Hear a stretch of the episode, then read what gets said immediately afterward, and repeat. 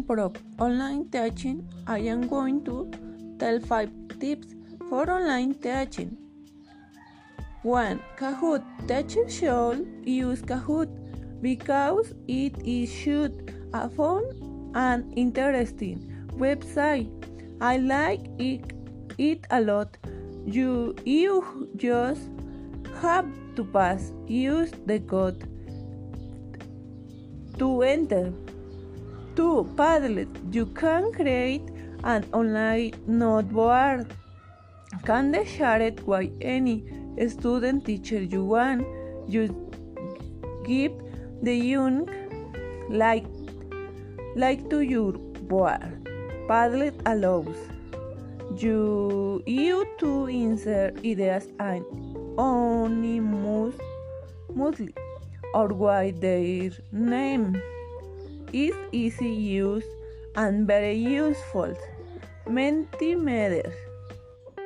Hope to improve online teaching. I am going to tell 5 tips for online teaching.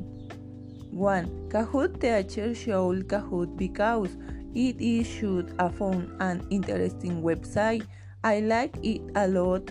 You you just have to pass use co- the code to enter. 2. Padlet. You can create an online note board that can be shared with any student or teacher you want. Just give the young kid link to your board. Padlet allows you, you to insert ideas anonymously or why their name is easy to use and very useful. Mentimeter teacher use use it the Mentimeter app. The best thing about Mentimeter is how easy it is to use for both the creator and the user who is going to answer the survey. To answer, your student do not need to have a account just put the link at the code provided by the creator allow an unlimited number of users to answer a survey. 4.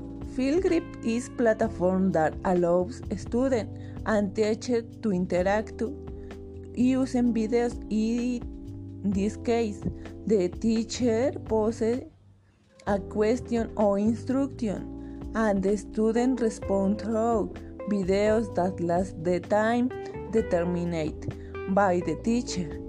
EducaPlay is EducaPlay is a very interesting application for teachers to organize their activities easy and comfortably.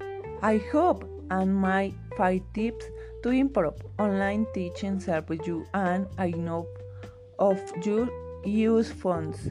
Bye.